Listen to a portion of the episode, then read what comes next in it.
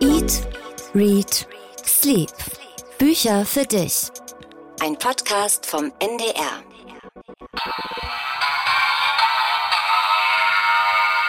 Guck mal, Jan, ich habe hier meine Soundmaschine mitgebracht, um hier für die nötige Untermalung im Krimischwerpunkt bei Eat, Read, Sleep zu sorgen. Die wirst du heute noch mal öfter hören, glaube ich. Ich bin gespannt und ich habe ein bisschen Angst vor heute, muss ich sagen. Gerade, Weil? gerade weil das Essen ja auch eine Rolle spielt beim Krimi und das geht selten in Krimis gut aus für diejenigen, ah, ja, die es essen. Aber da brauchst du dir keine Sorgen zu machen. Ich will ja diesen Podcast mit dir zusammen zu Ende bringen und dich nicht zwischendurch vergiften. Vor dem Essen Frage, wenn ich dich nachts wecken würde und Krimi in dein Ohr schreie, welcher Roman fällt dir als erstes ein? Mord im Orient Express. Der typische Krimi für dich. Ah, okay. Ich glaube, mir würde, aber vielleicht auch, weil ich mich damit jetzt so viel beschäftigt habe, Sherlock Holmes tatsächlich als erstes einfallen. Auf die Vorbereitung für diesen Podcast ähm, habe ich ein Sherlock Holmes Puzzle gemacht. Sehr schön, ganz tolles Puzzle ähm, mit so einer London-Szenerie, wo man lauter kleine Leute finden muss, die bei Sherlock Holmes eine Rolle spielen. Dann habe ich ein Sherlock Holmes Escape-Buch angefangen. Also wo man so Rätsel lösen muss. Das war super, super schwierig. Ich weiß nicht, ob ich das weitermache. Ja, und ich habe aller Sherlock Holmes gekocht. Die literarische Vorspeise. Eat, Read, Sleep, der Bücherpodcast, der immer wieder Essen in Büchern aufspürt. Heute mit Jan Ehlert. und Katharina Marenholz.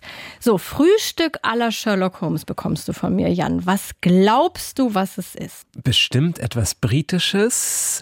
Bei Sherlock Holmes denke ich sofort an Orangenkerne. Da gab es mal eine Kurzgeschichte, die so hieß, aber die hatte auch etwas sehr Böses als Hintergrund. Die sind es hoffentlich nicht. Und ich denke an Opium. Und nein, nein, nein, es ist kein Gift, keine Panik, keine Panik. Aber typisches englisches Frühstück, was würde dir da zuerst einfallen? Beans und Toast. Ja, oder Bacon and Eggs. Es ist was anderes.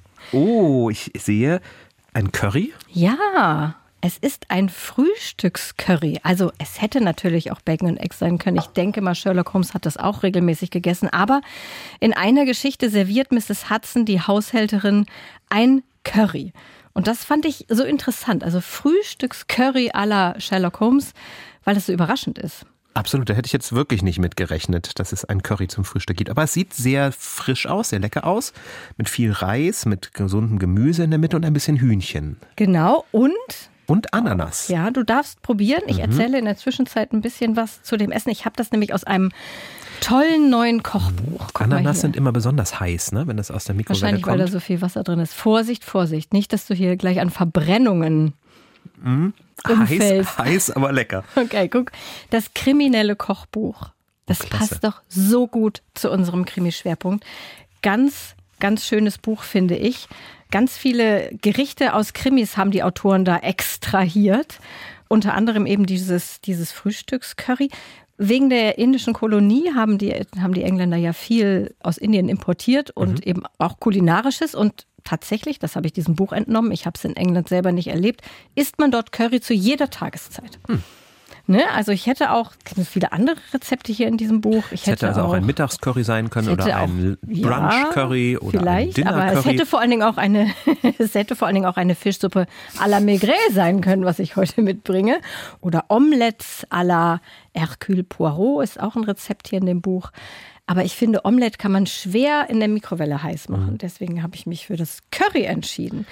Und du kannst, ich reiß dir gleich mal rüber, das Buch. Zwischen den Rezepten sind halt immer wieder so allgemeine Texte über Essgewohnheiten von verschiedenen Ermittlern, Fotos und Illustrationen aus alten Büchern. Ganz, ganz schön. Guck, hier ist das Curry. Das sieht fast genauso aus wie das, was du gemacht hast, wenn ich das hier vergleiche. ich. Wir machen heute übrigens einen Krimi-Schwerpunkt, weil sich das so viele von euch gewünscht haben. Genau. Dass wir doch mal dieses Genre stärker in den Fokus nehmen. Guck mal, ich mache nochmal hier meine, meine Soundmaschine.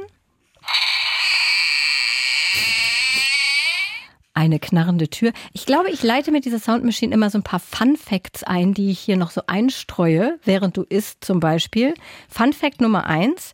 Weißt du, was Arthur Conan Doyle ursprünglich von Beruf war? Ist jetzt noch keine Quizfrage. Ich weiß, dass er mal ein, er war Journalist und hat über einen Marathonlauf mal geschrieben. Also ganz ursprünglich war er Augenarzt. Hätte man auch nicht gedacht, oder? Mhm. Aber Sherlock Holmes ist wahrscheinlich immer noch einer der bekanntesten und beliebtesten Detektive, nicht? Auch wegen der, der, zahlreichen Serien, die es gab mit Benedict Cumberbatch und anderen. Also ja. Ich glaube, Sherlock Holmes kennt man, auch wenn man vielleicht gar nichts von ihm gelesen hat. Auf jeden, also auf jeden Fall. Ich glaube auch Sherlock Holmes ist einer der absolut bekanntesten Detektive. So, Krimi-Schwerpunkt, genau. Wir werden viele Krimis heute vorstellen und vielleicht auch in so kleinen Anekdoten und so ein paar erwähnen. Lieblingsschriftsteller und Schriftstellerinnen von Krimis. Aber als erstes haben wir jetzt noch ein Buch, was kein Krimi ist.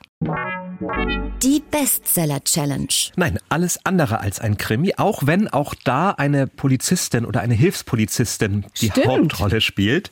Es heißt Sommersprossen und wurde geschrieben von Cecilia Ahern, die ja in Deutschland ganz bekannt wurde mit ihrem Roman PS Ich liebe dich, wo eine Frau Briefe von ihrem verstorbenen Mann ein Jahr lang bekommt und dadurch wieder neuen Lebensmut schöpft. Nun also dieses Buch und da lernen wir Allegra Bird kennen. Das ist diese Hilfspolizistin.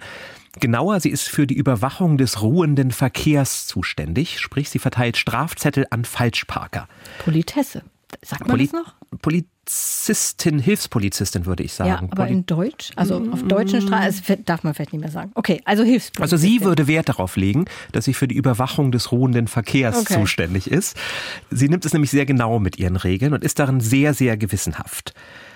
Doch dann trifft sie eines Tages auf Rooster. Rooster ist ein junger Videoblogger, der spielt Computerspiele und filmt sich dabei selbst und ist damit unglaublich erfolgreich geworden. Gibt es wirklich diese Videoblogger? Sowas gibt es sehr viel mhm. und ich wundere mich sehr darüber, dass man das interessant findet, zuzugucken, wie andere Leute Computerspiele spielen. Aber, Aber sehr beliebt. Absolut. Rooster hat zumindest damit ein kleines Vermögen gemacht, eine eigene Firma aufgemacht und kann sich einen gelben Ferrari leisten aber er kann sich offenbar keine Parkgebühren leisten, denn er hat nie einen Parkschein in seinem Ferrari liegen. Und so kommt es dann zur Konfrontation. Allegra schreibt ihm ein Ticket nach dem anderen, geht sogar in seine Firma und sagt, sie hat hier einen Vorschlag, man kann auch Pauschalgebühren bezahlen, nichts passiert. Und so kommt es zu einer Eskalation. Rooster beschimpft sie und sagt, sie wäre eine Versagerin, aber nicht nur sie, sondern auch ihr ganzer Freundeskreis würde aus Versagern bestehen. Denn, so sagt er, jeder Mensch ist eine Mischung der fünf Leute, mit denen er oder sie die meiste Zeit verbringt.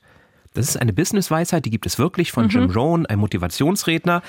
Doch Allegra wirft dieser Vorwurf völlig aus der Bahn, denn sie stellt fest in ihrem Leben, gibt es gar keine fünf Menschen, die ihr einfallen würden, mit denen sie jetzt besonders enges und besonders viel Zeit verbringt. Nur ihr Vater fällt ihr ein, der allein und möglicherweise dement in ihrem Heimatdorf zurückgeblieben ist. Also macht sich Allegra auf die Suche nach den Personen, die für sie zu den fünf wichtigsten Menschen werden können. Das ist grob zusammengefasst der Plot, birgt schon viel Potenzial für große Romantik und große Gefühle. Katharina, wie gern bist du denn mit Allegra auf diese Suche gegangen? Also ich habe es ja schon angefangen, bevor wir die Challenge ausgerufen haben und habe es dann ein bisschen entnervt weggelegt, weil ich den Anfang, und das finde ich immer noch im Rückblick, echt nicht, nicht gut fand. Also die mhm. Protagonistin fand ich seltsam, also die ist auch seltsam, aber äh, ich fand sie zu seltsam, hat mich irgendwie runtergezogen. Die lebt zur Untermiete bei so einer unsympathischen Familie, hat einen ja jetzt nicht so wahnsinnig erfüllenden Job ist sehr wütend mhm. und auch sehr wahllos, was Männerbekanntschaften angeht. Also das hat mir irgendwie nicht gefallen. Und ich muss sagen, es wurde dann besser. Ich habe es dann immer lieber gelesen, das Buch. Es ist aber echt nicht das beste Buch von Cecilia Ahern. Also und vor allen Dingen, es ist nicht das, was viele erwartet haben. Ich jetzt nicht, weil ich schon andere auch von mhm. Cecilia Ahern gelesen habe. Aber dieses PS, ich liebe dich, das war ja so ein echt so ein Taschentuchroman, wo man eigentlich mhm. so durchweinen musste. Das ist unglaublich rührselig, mhm. unglaublich herzschmerzig. Sie hat auch echt gute Unterhaltungsliteratur geschrieben. Ich fand, dies hier gehört nicht dazu. Ich finde es so mittel. Es hat mich nicht besonders mitgerissen. Es hat mich aber auch nicht besonders verärgert. Mhm. Also mich hat tatsächlich auch die Figur der Allegra am Anfang sehr irritiert. Denn sie hat ja diese klaren Regeln. Das wird sehr deutlich gemacht. Sie hat einen festen Ablauf. Sie macht jeden Tag das Gleiche.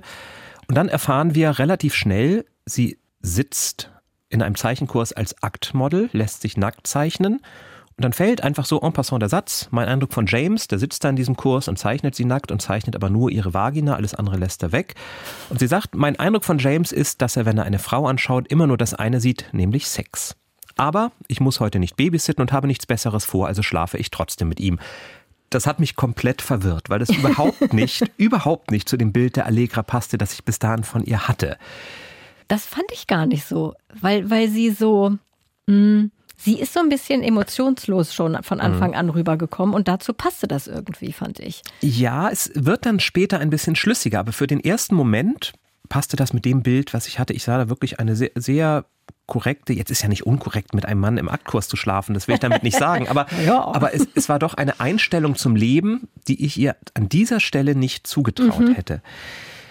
Man wird schwer mit ihr warm, mhm. finde ich. Das ist in anderen Büchern ich denke zum Beispiel an 100 Namen. Das mhm. war ein mhm. Buch von Cecilia Ahern, wo eine Journalistin 100 Namen Menschen auf einer Liste recherchieren muss und dann feststellt, dass jeder dieser Menschen ein ganz toller Mensch ist. Das war auch so ein Herzschmerz-Taschentuchroman, den ich aber sehr gern gelesen habe und wo ich sowohl Kitty Logan, die Protagonistin, als auch einige der Menschen, die sie entdeckt, wirklich sehr, sehr gemocht habe.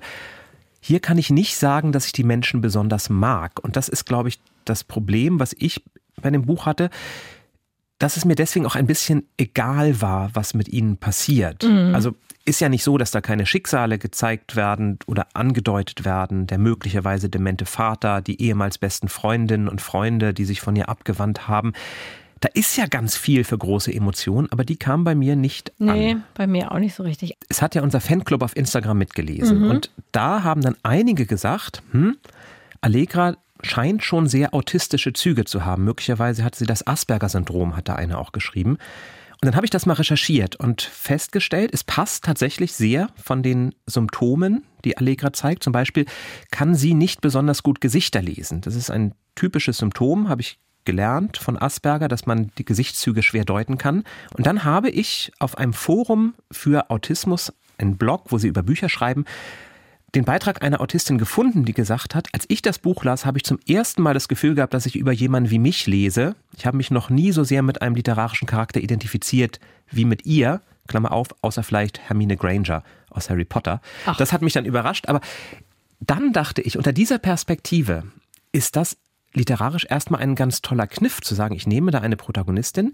Ja, wir sind etwas verwirrt, wenn mhm. wir sie kennenlernen, aber sie ist eben wie sie ist. Und auch wenn es mit keinem Wort thematisiert wird, muss es ja gar nicht immer, bekommt es dadurch erst einmal nochmal eine ganz andere, dann wieder, wenn man sich das Ende, was wir nicht verraten, in Erinnerung ruft, finde ich sehr, sehr berührende Tiefe, weil es ja noch mehr zeigt, der Untertitel Nur zusammen ergeben wir Sinn, das eben zeigt, auch Allegras Leben ergibt für ganz viele Menschen Sinn. Also ich muss schon sagen, das passt jetzt doch so ein bisschen zum Krimischwerpunkt, wie du das ermittelt hast mit diesem hm. Autismusblock. Wow. Gleichzeitig muss ich aber sagen, diese Fünf-Personen-Theorie, die ist hm. ja ganz essentiell, die geht nicht auf. Also natürlich im Buch oder generell Im oder Buch. in deinem Leben? Im, Im, Im, Buch. Also natürlich fragt sich vermutlich fast jeder, der es liest, wer sind denn meine fünf Leute? Natürlich habe ich mich das auch gefragt und ja, wird schwer, es jetzt fünf zu benennen, aber Aber die fünf, die es dann am Ende sind, also einige sind ja schnell absehbar, aber einige kommen dann doch auch sehr überraschend, wo man auch nicht die Möglichkeit hatte, eine Beziehung aufzubauen oder zu begreifen, warum die jetzt so wichtig sind. Also ich fand, ja. das, ich fand das ein bisschen verschenkt, diese das Idee, stimmt, ein bisschen konstruiert. Fünf, fünf Leute äh, ist ein bisschen konstruiert. Und könntest du denn jetzt, wo du doch so ermittlermäßig unterwegs bist, die Fuchsmetapher für uns entschlüsseln? Nein, da bin ich gescheitert. Es gibt, ein, es gibt einen Fuchs, der immer auftaucht im Garten, mehrfach auftaucht, ja. den sie auch füttert mit mhm. einem Steak. Ah, bestimmt haben Füchse im Irischen eine besondere Bedeutung. Ich, ah, ich, Füchse ich im Irischen. so weit bist du dann doch nicht gekommen mit deiner Blogrecherche. Du hättest nochmal Füchse im irischen Blogs vielleicht nochmal durchlesen müssen. Vielleicht hätten wir dann was gehabt. Mhm. Naja, gut, vielleicht geben wir das Buch einfach mhm. mal Daniel, der kann sich ja dann nochmal dran abarbeiten an der Metapher. Wir können ja mal einen Fuchsschwerpunkt machen und gucken, was dabei rauskommt. Mhm. Wem würdest du es schenken, Jan? Naja, also Menschen mit einem autistischen Kind möglicherweise tatsächlich, mhm. weil ich schon glaube, dass es da eine andere Verständnisebene aufschließen kann. Oder mhm. vielleicht vielleicht auch nicht Menschen, die selber ein autistisches Kind haben, die sich eh schon viel damit auseinandersetzen, aber jemand, der im Bekanntenkreis jemand hat, das wäre vielleicht ein ganz gutes Buch dafür.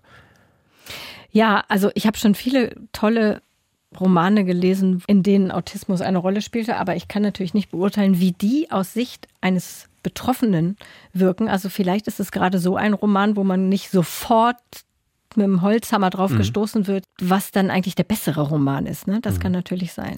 Aber wichtig, was du sagst, es ist tatsächlich nicht, es sind nicht die großen Gefühle, trotz allem, die Cecilia hören, die ich eigentlich von ihr erwartet hätte. Ich war so ein klein bisschen enttäuscht. Ja, ich auch.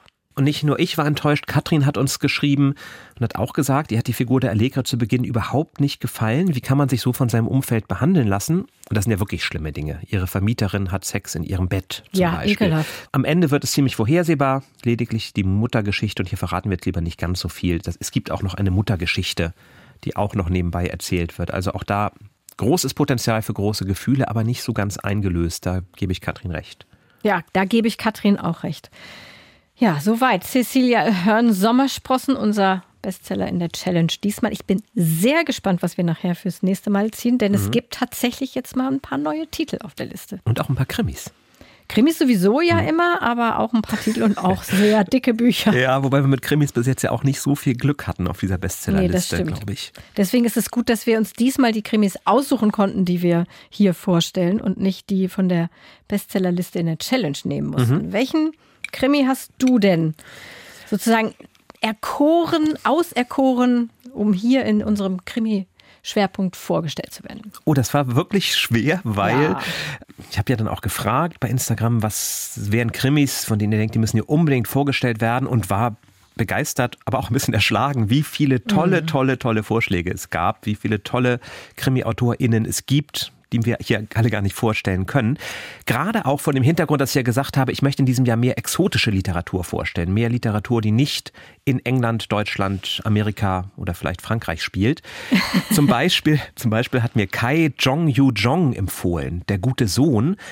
Jong Yu Jong, das ist immer das Problem mit exotischen Titeln. Das ist ein bisschen schwerer auszusprechen. Jong Yu Jong gilt als Stephen King Südkoreas. Ich wollte gerade sagen, ich hätte jetzt auch Korea Mhm, geraten. Genau, und das, die Geschichte grob zusammengefasst. Ein Musterschüler wacht eines Morgens blutverschmiert in seinem Bett auf, kann sich an den vorherigen Abend nicht mehr erinnern, hat aber möglicherweise seine Mutter ermordet, denn die liegt tot in der Wohnung. Das habe ich noch nicht bekommen. Ich habe es mir bestellt, Kai, und ich werde dir meine Meinung dazu schreiben, denn es klingt Moment. Oh Gott, das klingt, es klingt nach Thriller, nach Horror. Insofern passt das mit Stephen King.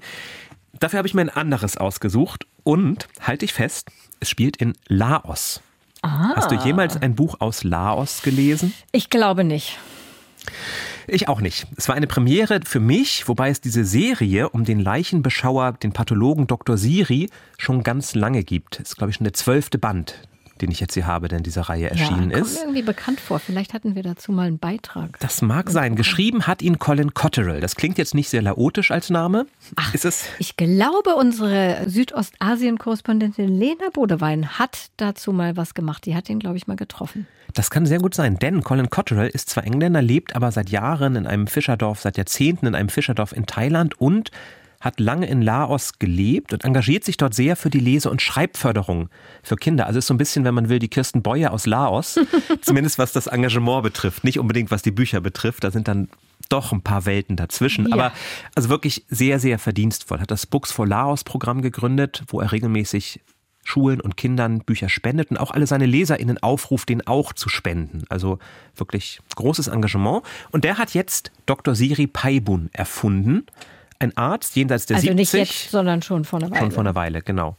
Und du, ist, war das jetzt für dich das erste Mal, dass du den Ja. darauf gestoßen bist? Und wie bist du von alleine drauf gekommen oder war das auch Nein, ein ich war, in, ich war in meiner Buchhandlung und sagte, ich möchte eigentlich diesen Jong Yu Jong, den gab Mhm. es aber nicht. Und dann sagte mein Buchhändler aber, aber wenn Sie was Exotisches suchen, da habe ich hier was, Ah, nämlich aus Laos und hat mir dann Colin Cotterill ans Herz gelegt. Dr. Siri und die Spiele der Rattenfänger heißt dieses Buch. Und ist das jetzt der erste Band? Das ist der zwölfte Band. Ach, du hast direkt mit dem Ich habe zwölften direkt mit dem zwölften Mal Okay, angefangen. Man kann auch mit diesem Band anfangen, auch wenn einiges vorausgesetzt wird, denn äh, Dr. Siri hat im Laufe seiner Fälle einige neue Freunde gewonnen, den verrückten Rajit zum Beispiel, der bei ihm wohnt. Dann gibt es in der Pathologie einen mit Down-Syndrom, der mit ihm gemeinsam ermittelt. Auch der ist irgendwann im Laufe der Fälle wohl dazugekommen, sodass man am Anfang über die ersten Seiten doch so ein bisschen die Übersicht verliert, weil da sehr viel Personal auftaucht. Aber dann nimmt die Geschichte Fahrt auf und dann wird's wirklich unterhaltsam und spannend, denn Laos spielt in den 70er, 80er Jahren, ist ein kommunistischer Staat damals noch und darf 1980 erstmals an den Olympischen Spielen teilnehmen in Moskau. Das sind die, die ja vom Westen boykottiert wurden und so erhoffen sich die laotischen Sportlerinnen und Sportler vielleicht doch möglicherweise eine Medaille, sind aber sehr wild durcheinandergewürfelt und haben auch noch nie wirklich professionell Sport gemacht. Also der Gea zum Beispiel hat einfach eines Tages beschlossen, er macht jetzt mal 20 Kilometer gehen, macht ja sonst keiner und stellt mhm. prompt einen Landes- und Asienrekord auf, weil offenbar niemand sich für Gehen weil interessiert. Niemand geht in Asien. Zumindest nicht als Sportart. Und Dr. Siri wird der Mannschaftsarzt. Und das Team fliegt nach Moskau. Und bald stellen sie aber fest, einer aus dem Team ist nicht der Sportler, der er sein sollte, sondern möglicherweise ein Attentäter. Und nun müssen sie das Attentat in Moskau verhindern. Die Spannung kommt auf. Und genau, wie es dann ausgeht, es geschehen dann Morde. Das will ich natürlich nicht verraten, aber es ist vor allem, es ist spannend, aber es ist vor allem unglaublich witzig und unterhaltsam. Also ja? eher eine Krimikomödie als jetzt der, der böse Psychothriller, den du da gerade angespielt hast. Okay. Liest du denn eigentlich äh, regelmäßig Krimis? Ich lese gern Krimis, aber dann eher tatsächlich Dorothy Sayers oder Raymond Chandler, also, also eher, die, eher die Krimi-Klassiker. Gerne aber auch, also Charlotte Link zum Beispiel, wenn mhm. die einen Krimi schreibt, den muss ich haben. Mhm. Gerne auch einige der Skandinavier. Mhm. Da kommen wir vielleicht ja später auch noch auf einige. Also Lisa Marklund habe ich gerne hab gelesen. Habe ich auch alle gelesen, ja. Ja, ich hatte eine extreme Krimi-Phase in den 90ern. Also gerade so Skandinavien-Krimis, die kamen ja da auf. Ich habe alle Wallander-Romane von Mankell gelesen. Alle Annika Bengtson von Lisa Marklund. Mhm. Erik Winter, Orke Edwardson, auch mhm. ein toller Kommissar. Und als Kind habe ich die, äh, die Romanserie um Martin Beck von Pierre Wahlö und Mai Schöwal gelesen. Ja. Die habe ich hier ja schon mal vorgestellt. Stimmt. Die stand standen, mein Vater hat, glaube ich, ganz viele Krimis gelesen. Wir hatten ein ganzes Regal davon und da habe ich mich dann so durchgelesen und habe mit Schöval Walö angefangen damals. Martin Beck, so der erste, der erste Kommissar damals mit psychischen Problemen, mhm. glaube ich. Ja, ja, genau, das ist so erstes, genau. Ja, und so Forensikbücher habe ich viel gelesen, so mhm. Patricia Cornwell, Kathy Reichs und äh, Tess Gerritsen. Alles habe ich alles gelesen und dann habe ich ganz lange gar keine Krimis mhm. gelesen. Und deswegen habe ich mir jetzt, um einen guten Krimi mitzubringen, damit ich mich jetzt nicht durch, keine Ahnung, 10, 20 schlechte lesen muss, habe ich mir erstmal ein bisschen Beratung geholt. Von Katja Esbach nämlich und einer Kollegin von uns, die rezensiert sehr viele Krimis für unser Programm. Und sie weiß auch anscheinend, was mir gefällt, denn gleich der erste, den sie mir empfohlen hat, war ein Treffer für mich. Hm. Stadt der Mörder von Britta Habekost, eine deutsche Autorin, von der ich noch nichts gelesen hatte. Aber der Krimi, es hat mich sofort schon der Klappentext angesprochen, spielt in Paris der 20er Jahre. Mhm.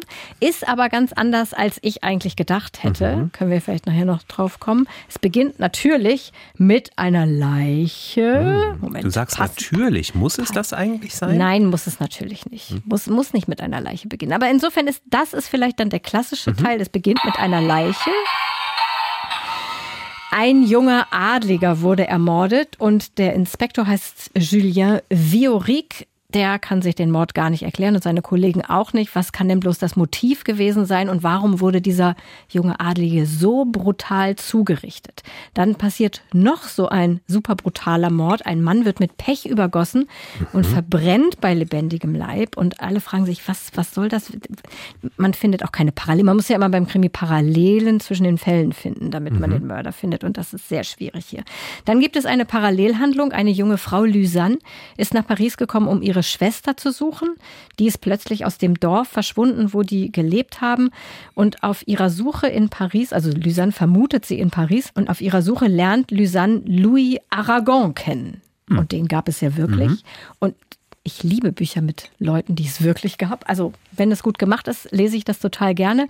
Louis Aragon, ja einer der Begründer des Surrealismus mit André Breton und Philippe Soupeau. Und die kommen auch beide vor. Also, dieser ganze surrealistische Kreis spielt mhm. eine große Rolle in dem Buch. Und das fand ich total herrlich. Also, mhm. da so drüber zu lesen. Und das ist auch wirklich, wirklich gut gemacht und gut geschrieben. Tolle Kriminalgeschichte mit diesem surrealistischen Kreis verwoben interessant. Also ich fand es interessant, ich habe sehr viel gelernt, auch spannend. Düster ist es, aber zum Teil auch richtig witzig. Zum Beispiel mhm. in einer Szene müssen einige Surrealisten zum Verhör auf die Wache kommen, weil die dann irgendwann zum Kreis der Verdächtigen zählen und verwirren die Polizisten sehr mit ihren abgedrehten, scheinbar völlig zusammenhanglosen Sätzen. Und dann müssen die Polizisten auch selber lachen. Also das ist wirklich eine wunderbare Szene. Und ich mochte diesen, diesen kunsthistorischen Hintergrund sehr und dieses gesamte Setting. Weil sonst Paris 20er Jahre, woran mhm. denkt man eigentlich?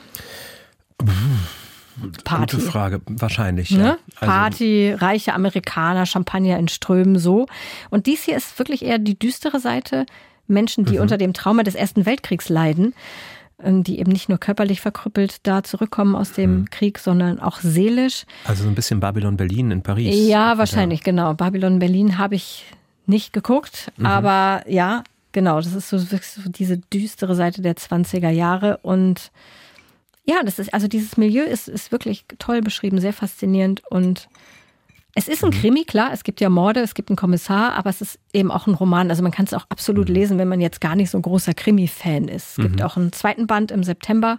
Also hat mir richtig gut gefallen. War das denn ein Krimi, wo man selbst auf die Lösung kommen konnte?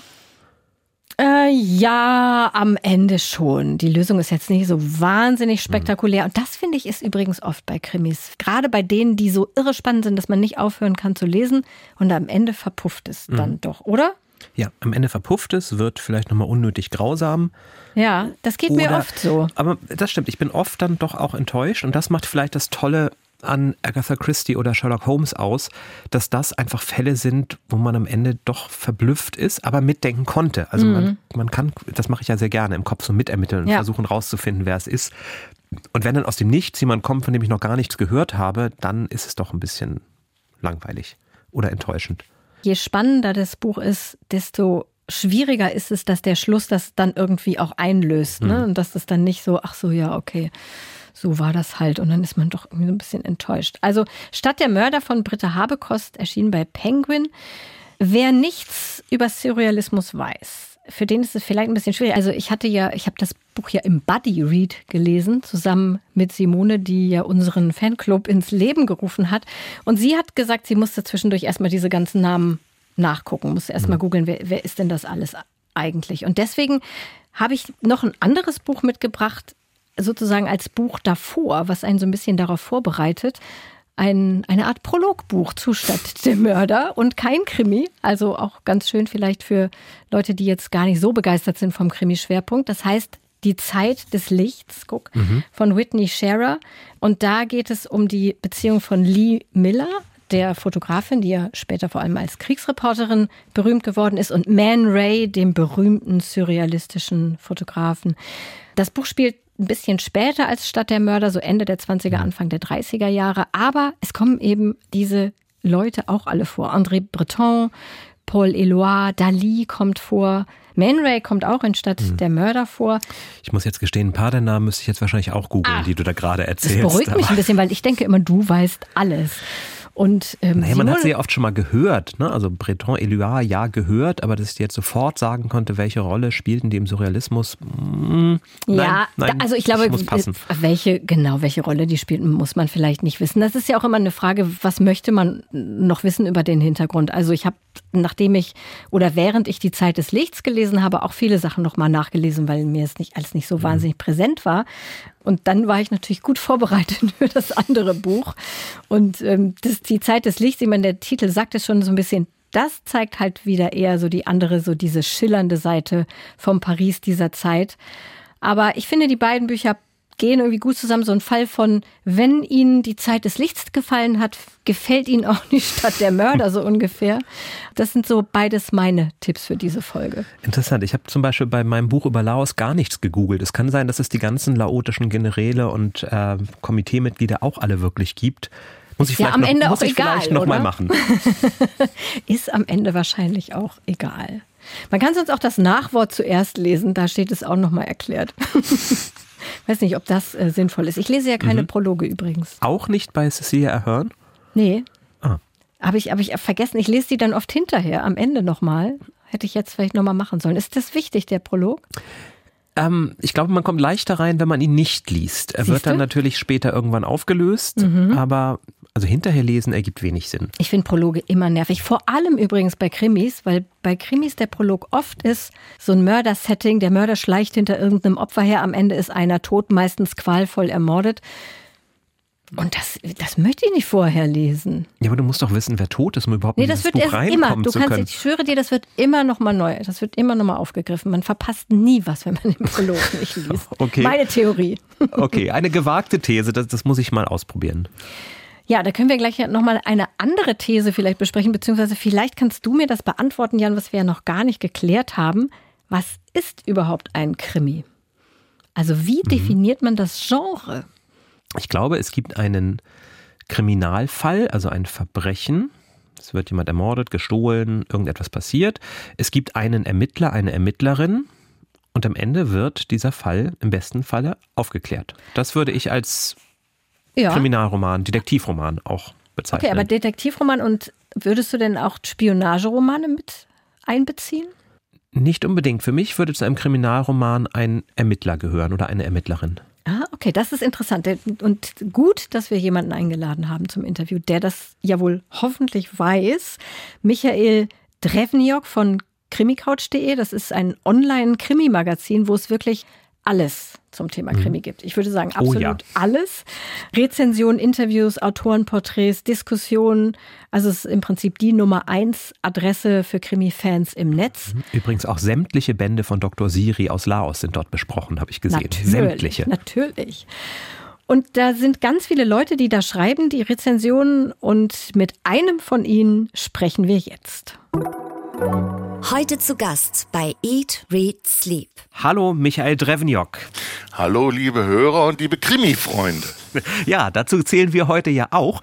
Und ich habe Michael gerade behauptet, zu einem Krimi gehört immer eine Ermittlerin oder ein Ermittler. Stimmt das? Nein, auf keinen Fall. Ach. Äh, es gibt auch, nein, es gibt auch Krimis, in denen äh, die Perspektive ganz auf dem Täter liegt oder auf den Täterinnen. Hm.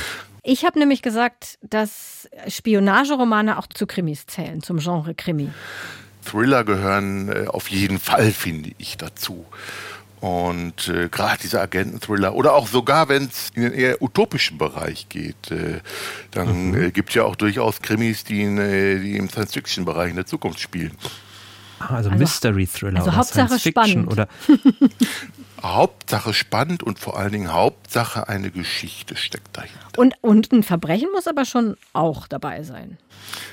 Ja, das sollte auf jeden Fall. Ich wüsste nicht, wie, wie sich Krimi sonst äh, rechtfertigen ließ. Okay. Also ich wollte gerne jetzt eigentlich mit dir mal so einen kurzen Vokabelcheck der Untergenres machen. Ich würde oh. ein paar Untergenres nennen und du lieferst uns die, die Erklärung dazu. Also ich habe gefunden an Genres zum Beispiel natürlich Who Done It.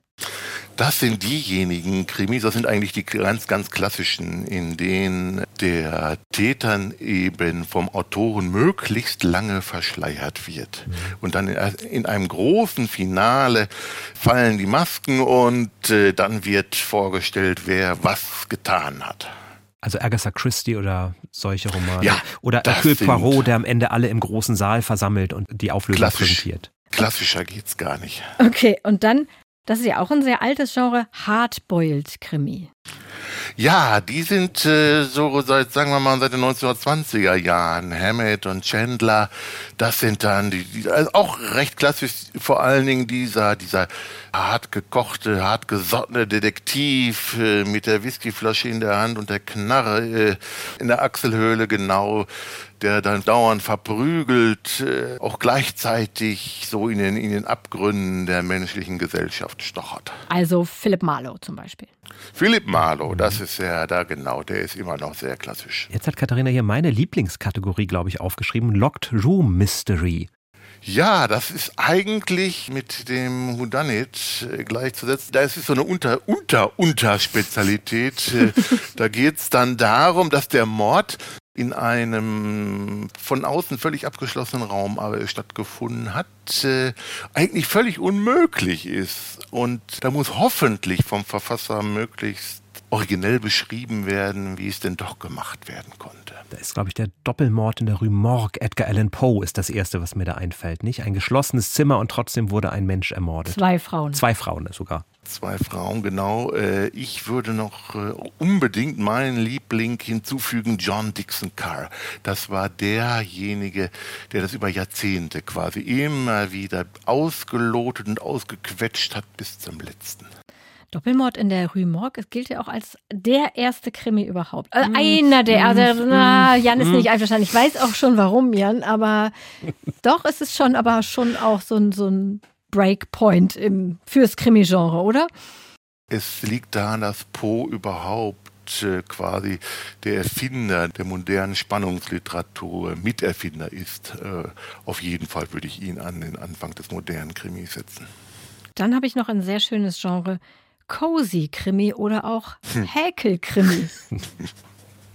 Ja, ja, das, äh, das, sieht man jetzt natürlich nicht, aber da schaudert es mich immer so ein bisschen. Äh, das sind eigentlich die Whodunits, die, die ganz klassischen. Da geht's dann eben sehr ruhig zu und Mord wird quasi nicht als Übeltat, sondern als sportliche Herausforderung gesehen.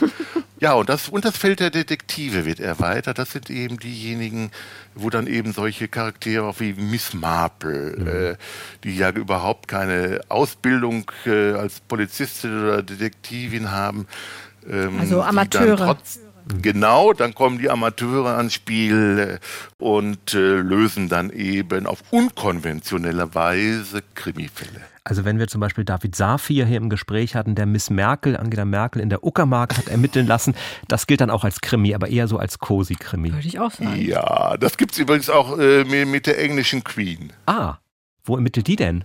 Die ermittelt dann im Buckingham Palace.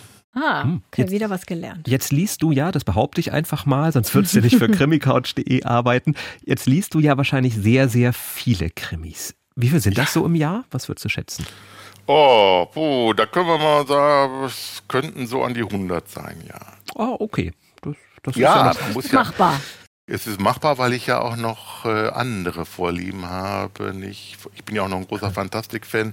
Kommen dann doch noch ganz andere Zahlen unterm Strich zusammen. Und ich vermute mal, Häkel-Krimi ist jetzt nicht dein Favorit. Was, wo würdest du denn sofort zugreifen, wenn ein Krimi erscheint? Welches Genre wäre das? Ah, das ist einfach. Auf die Frage bin ich sogar vorbereitet.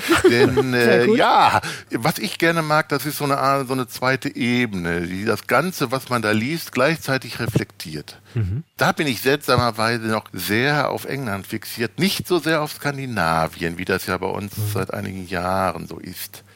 Weil die englischen Romane vielleicht auch mehr die Whodunit und weniger die, also viele Krimis sind ja auch sehr grausam. Gerade in Skandinavien sagt man ja nach, dass dort besonders brutal gemordet wird. Stellst du das auch fest, dass sich da was verschoben hat, dass die Brutalität wichtiger wird als das Verbrechen oder das Auflösen?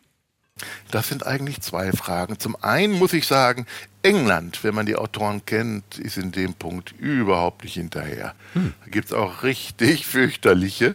Und das, was das zweite angeht, ja, das ist auf jeden Fall, das äh, moniere ich auch öfter, dass eben die Grausamkeit zum Selbstzweck geworden ist. Torture Porn, dafür gibt es sogar einen Begriff. Das klingt schon unangenehm. Was ist das denn? Folterpornos.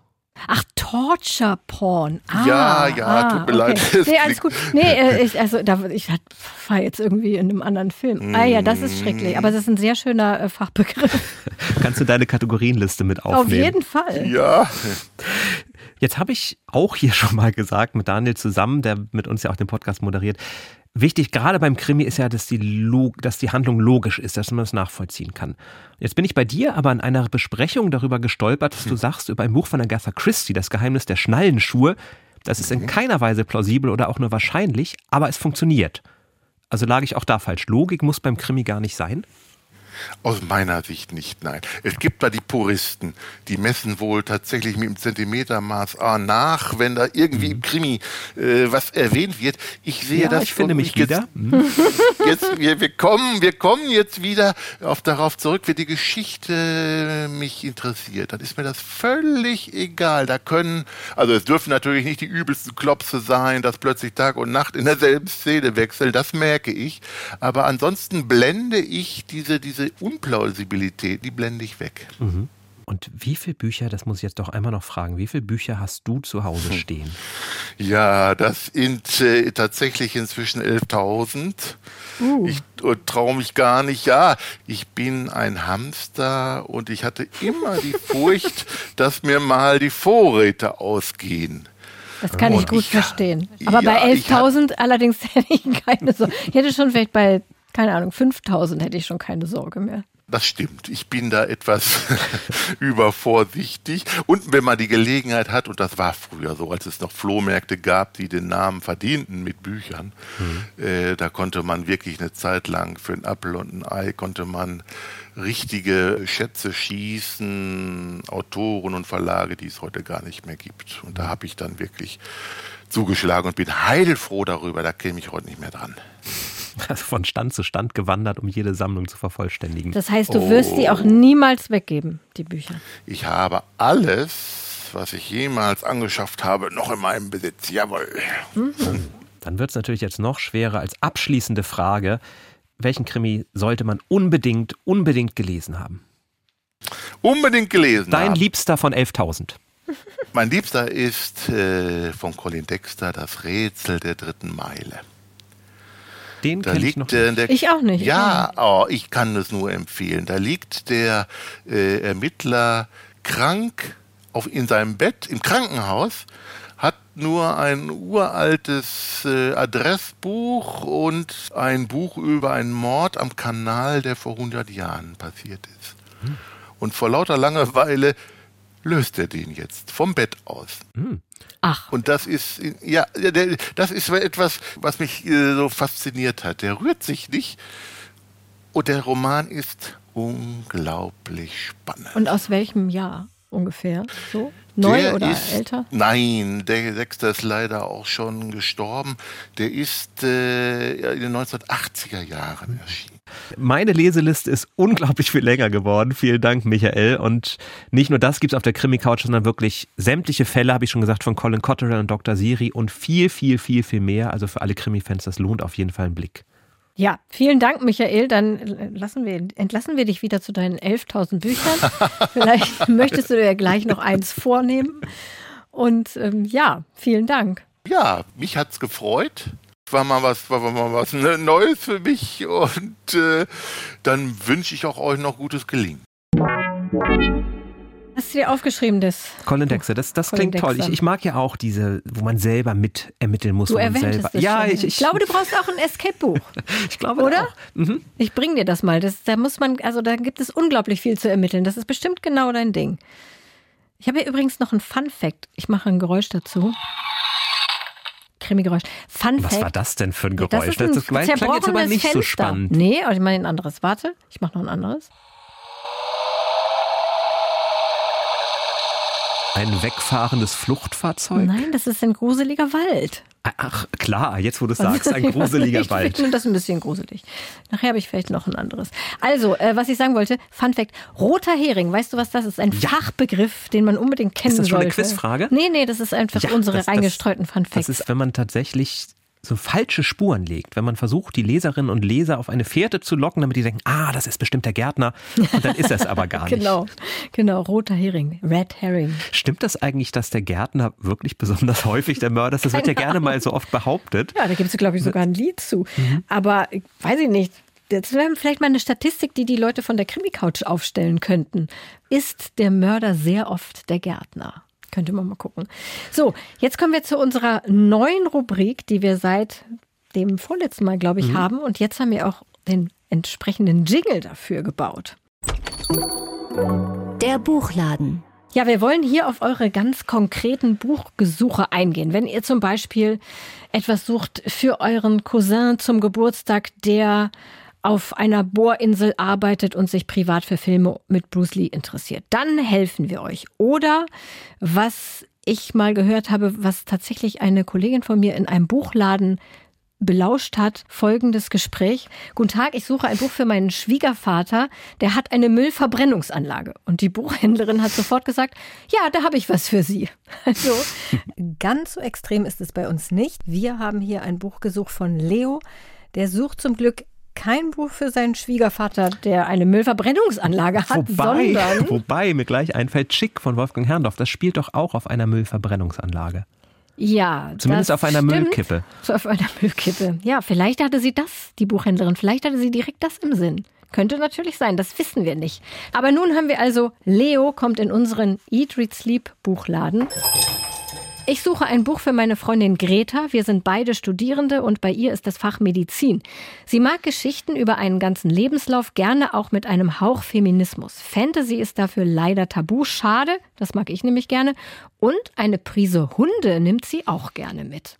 Also Jan, was hätten wir denn da für Sie im Angebot? Ich für habe, Greta? ja, eine Sache hast du unterschlagen. Sie liebt den Autor Benedict Wells, hat uns Leo noch verraten. Und so habe ich mich dann mal an die Recherche rangemacht. Und Benedict Wells ist ein riesiger, riesiger Fan von John Irving.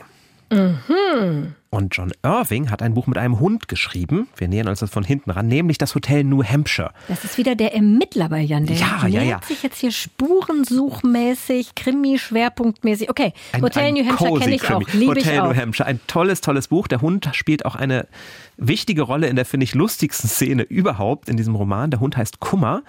Und das Ganze ist tatsächlich ein Lebenslauf, nämlich die Geschichte der Familie Barry. Und erzählt wird sie von John, einem von fünf Kindern, der auf knapp 30 Jahre zurückschaut, wie diese Familie in den unterschiedlichsten Hotels gelebt hat. Eines davon erinnere ich noch, das hat nur ganz kleine Stühle und kleine Waschbecken, weil das mal ein Internat war und wenn jetzt erwachsene Gäste kommen, ist das natürlich nicht besonders hilfreich, wenn es nur diese winzigen, winzigen Waschbecken gibt.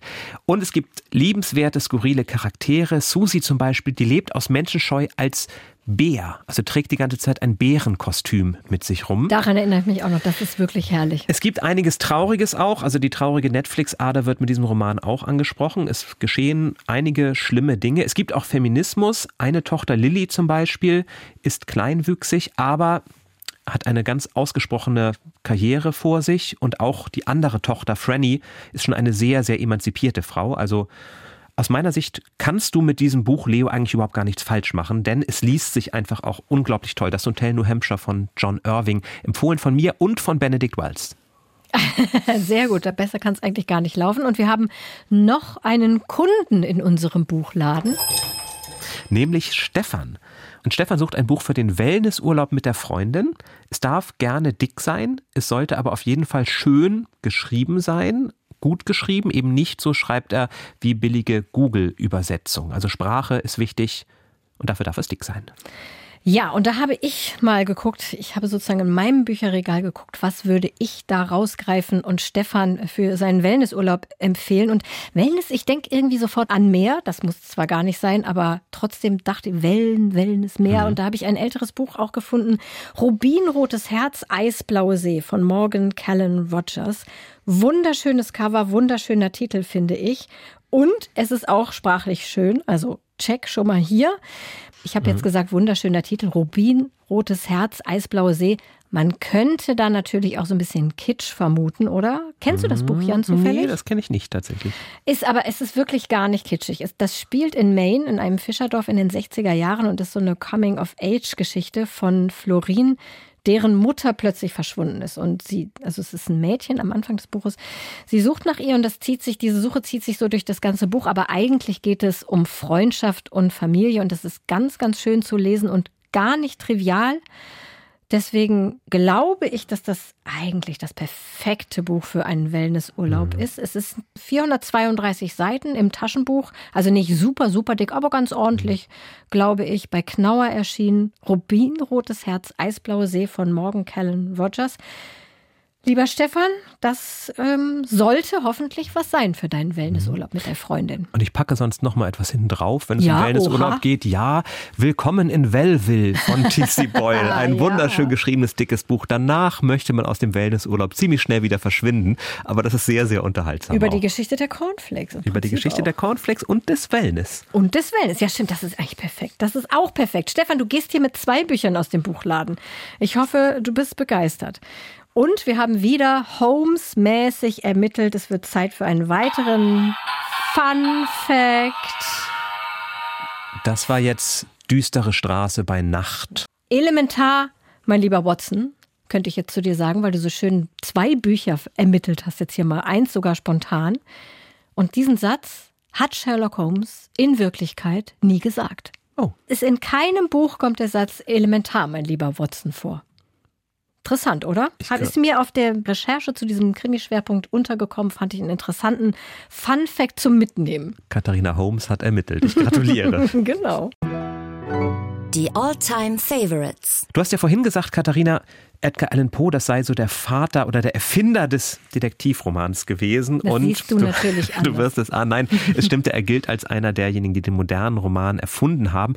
Aber ich habe ein anderes Buch mitgebracht, das tatsächlich auch als die Geburtsstunde des Detektivromans. Man kann es nicht so genau gilt. sagen. Kann, nein, es, ist, es wird auch gesagt, es ist nicht der erste Detektivroman, nicht der erste Kriminalroman. Es gab früher, aber diese ganzen Elemente, die ich vorhin genannt habe, ein Ermittler, ein Verbrechen, man kann selber mitermitteln, da war er tatsächlich einer der ersten. Und zwar ist die Rede von Wilkie Collins, der Mhm. Monddiamant. Ich habe es vermutet. Ja, ein tolles, tolles Buch, was so ein bisschen auch reinspielt in die Zeit, die du vorhin beschrieben hast, die Kolonialismus in Indien. Sherlock Mhm. zu Holmes, der da reinpasste. Interessanterweise nimmt Sherlock Holmes auch in einer seiner Kurzgeschichten Bezug auf den Monddiamant von Wilkie Collins, weil er von ihm auch ganz beeindruckt war. Worum geht es? Äh, ein Diamant aus Indien ist verschwunden, ein heiliger Diamant. Er wurde einfach von den englischen Soldaten entführt, mitgenommen, weil Wie er so schön groß? war. Sehr groß. Wie Sehr groß? groß. Einer der größten Diamanten. Es steht irgendwo in dem Buch, ich habe es nicht Aber parat, schon aber, so. so groß, dass man ihn nicht verkaufen kann, sondern in bis zu 20 kleine Stücke schneiden müsste, damit man ihn auf den Markt geben kann. Riesiges Stück, das ist die Vorgeschichte. Lord Horncastle nimmt ihn einfach mit Lord Herrenkaufmann. aus dem Heiligtum der Brahmanen. Und leider, leider ist dieser Diamant verflucht offenbar, denn die Familie Horncastle erleidet daraufhin einige schreckliche Schicksalsschläge. Aus Bosheit könnte man also sagen, schenkt er das der Tochter seiner verhassten Schwester zum Geburtstag, diesen Diamanten. Das ist aber nur die Rahmenhandlung. Das Entscheidende ist, und jetzt kommen wir zum Locked Room Mystery, Ah, am Abend in der Nacht nach der Geburtstagsfeier verschwindet dieser Diamant. Rachel Verinda, hm, die Spannung kommt, Rachel Verinda hat ihn in ihr Nachtschränkchen getan und am nächsten Morgen ist er nicht mehr da. Es muss also einer der Gäste gewesen sein. Aber man weiß nicht wer. Und dann taucht ein Detektiv auch auf, Sergeant Cuff, der aber mehr Interesse an Rosen hat, als darin, den Fall wirklich aufzulösen. Er sagt, er wurde gar nicht gestohlen. Lange Rede, kurzer Sinn, wir wollen es nicht aufklären, aber das Auf Spannende daran ist, die Erzähler, die es dort gibt. Es wird nämlich aus ganz unterschiedlichen Perspektiven erzählt. Zunächst vom alten Diener der Familie Verinda, Gabriel Betteridge. Der ist kein sehr zuverlässiger Erzähler, der berichtet erst seine Sicht, wie es gestohlen wurde, dann kommt hinterher der Sergeant zu Wort, dann kommen ganz viele andere zu Wort und so wird so mosaikartig langsam aufgelöst, was sich wirklich ereignet hat.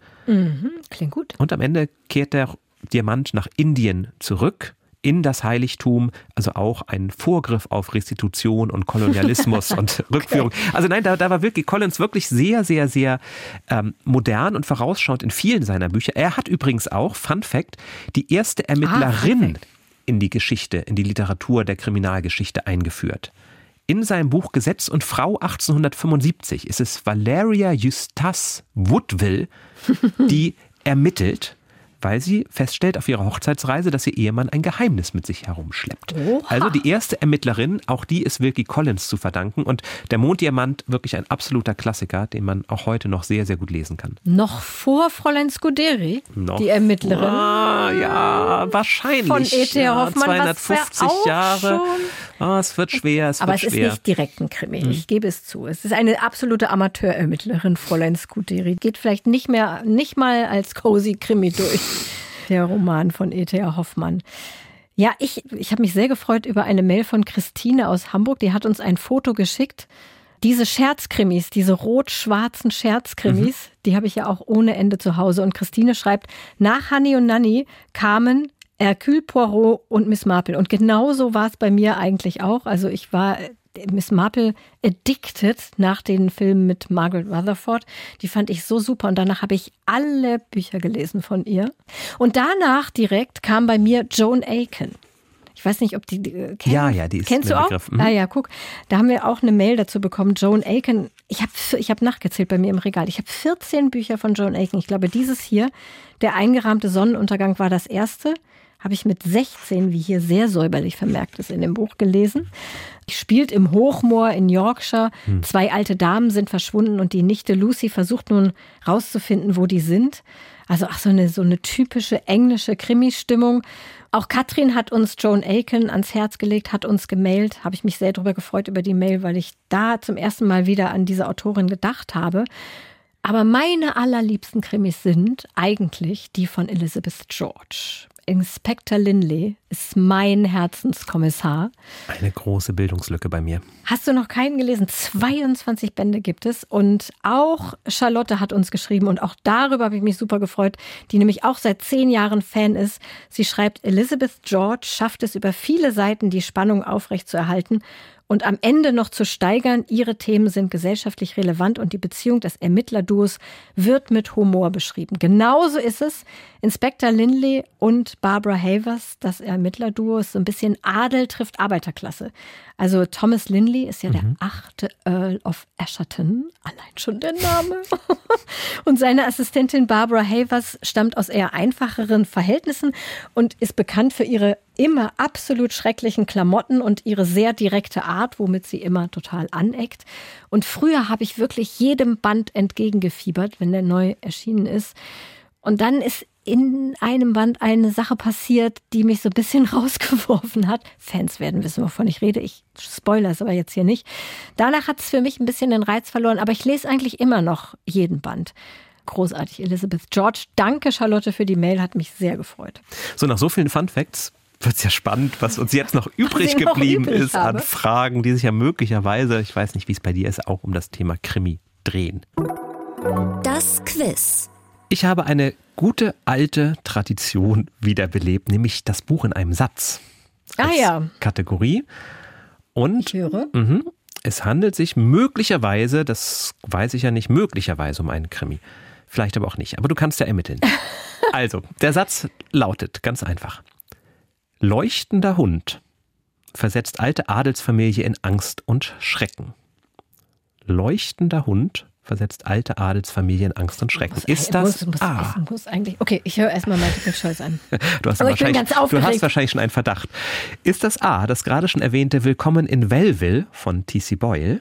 Also kein Krimi, Nein, sondern ist das B, das Gespenst von Canterville von Oscar Wilde?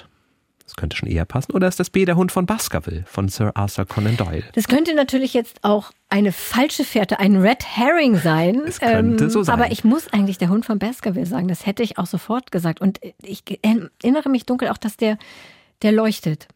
Der leuchtet tatsächlich. Der ist mit Phosphorlösung genau. angestrichen. Deswegen genau. leuchtet er. Genau. Der Hund von Baskerville. Vielleicht die bekannteste Geschichte von ja. Sir Arthur Conan Doyle und Sherlock Holmes, die auf wahren Begebenheiten beruht, nämlich in Buckfastley im Dartmoor. Da bin ich mal gewesen und habe mich auf die Spuren begeben. Da ist die Legende von dem bösen Adligen, der diesen Hund damals auf Menschen im Moor gehetzt hat. Ach cool. Es war ein sehr gruseliger Urlaub, aber der Hund von Baskerville ohne diese Geschichte kann unsere Krimi-Folge eigentlich nicht ausgehen. Auf jeden Fall gut, gut dass gelöst. du das nochmal im Quiz untergebracht hast. Perfekt. Ja, mein erste, meine erste Frage ist Fun Fact. Und ich mache noch mal ein kleines Krimi-Geräusch dazu. Tick-Tack. Das ist doch so ein Tacker oder so. Das ist eine Uhr. Akten, die abgeheftet Hallo? werden. Eine Uhr. Eine Uhr. Zu wenig Fantasie für diese Folge. Meine Frage ist, welche Autorin hat gern Kinderreime in ihren Krimis verarbeitet und auch einige Geschichten entsprechend betitelt? Wenn du es mm, weißt, mm, trotzdem noch nicht sagen? Mm, ich habe, ich weiß zumindest in einem Fall von mhm. einem Kinderreim. Okay. Ich würde sehr gerne jetzt meine, ich habe nämlich diesmal kein Multiple Choice, sondern drei akustische Hinweise mitgebracht und das ist vielleicht schön für die Hörerinnen und Hörer zu Hause zu mitraten. Deswegen spiele ich die jetzt einfach, auch wenn du es vielleicht schon weißt. Mhm. Der erste akustische Hinweis. Sing a song of sixpence, a pocket full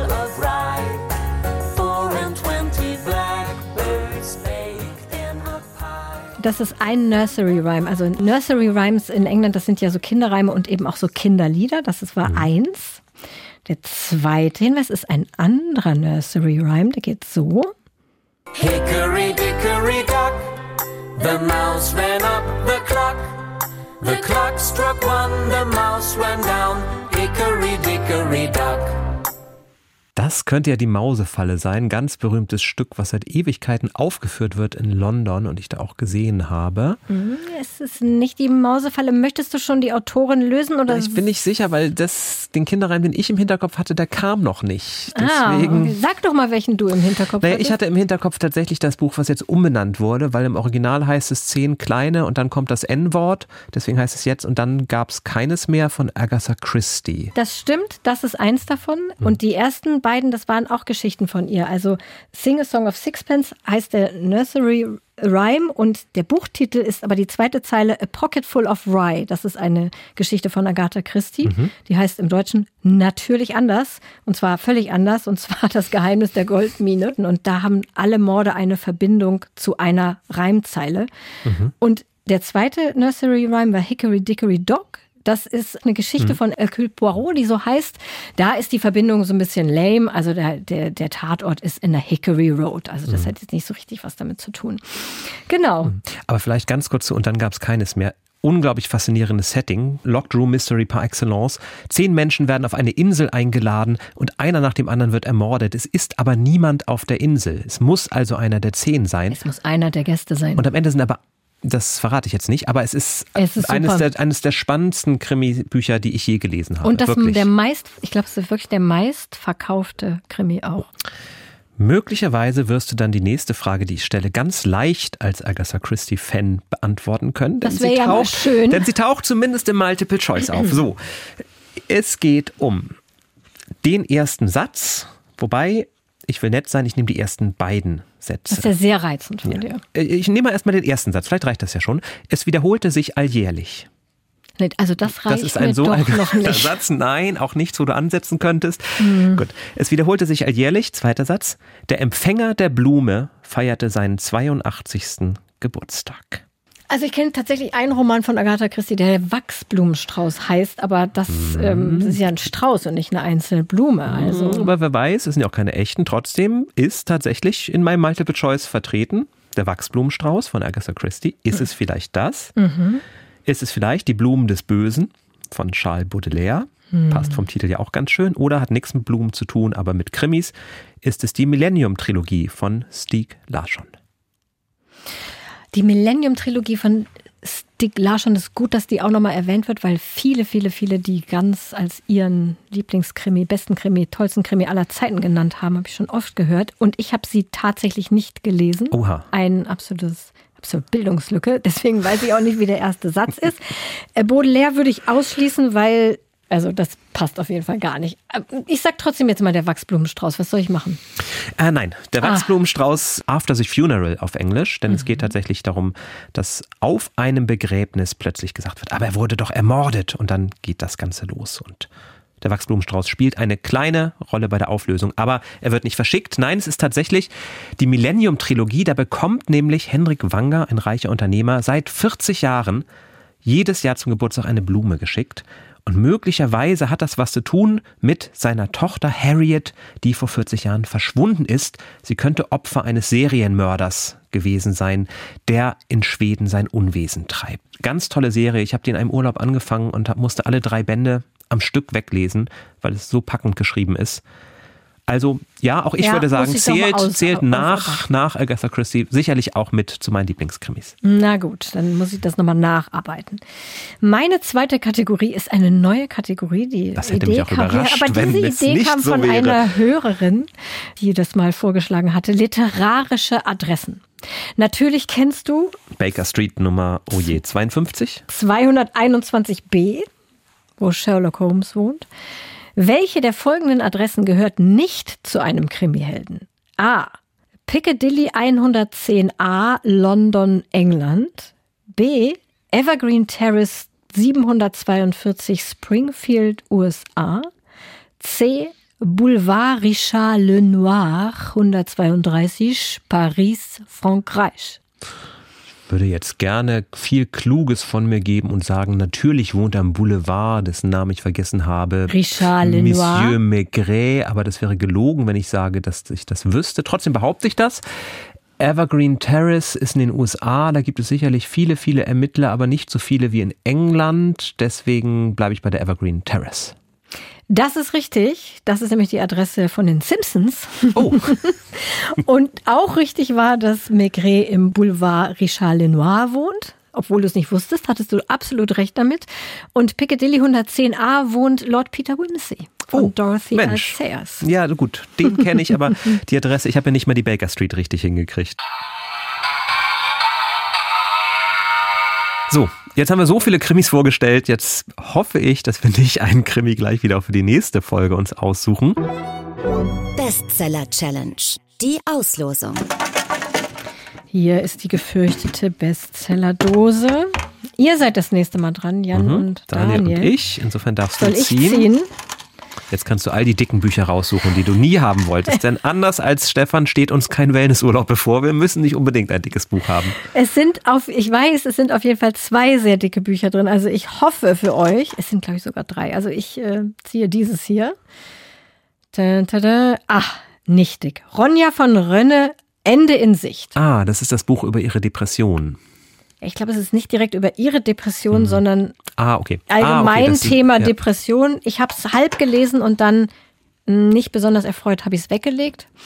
Aber mal sehen, was ihr sagt. Es Mhm. ist auf jeden Fall nicht dick und man kann es sehr schnell lesen. Das ist doch gut. Ich bin gespannt. Ich habe noch nicht reingeschaut. Ronja von Rönne kenne ich, mag ich, also bin ich gespannt.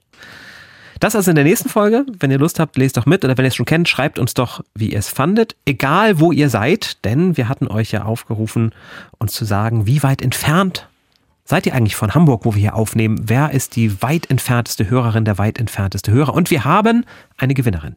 Ja, ich denke, wir können auf jeden Fall jetzt mal Stefanie aus Neuseeland als Gewinnerin ausrufen. 18.000 Kilometer entfernt von uns. Bisher haben wir niemanden, der weiter entfernt ist und uns hört. Und ich glaube, es ist auch schwierig.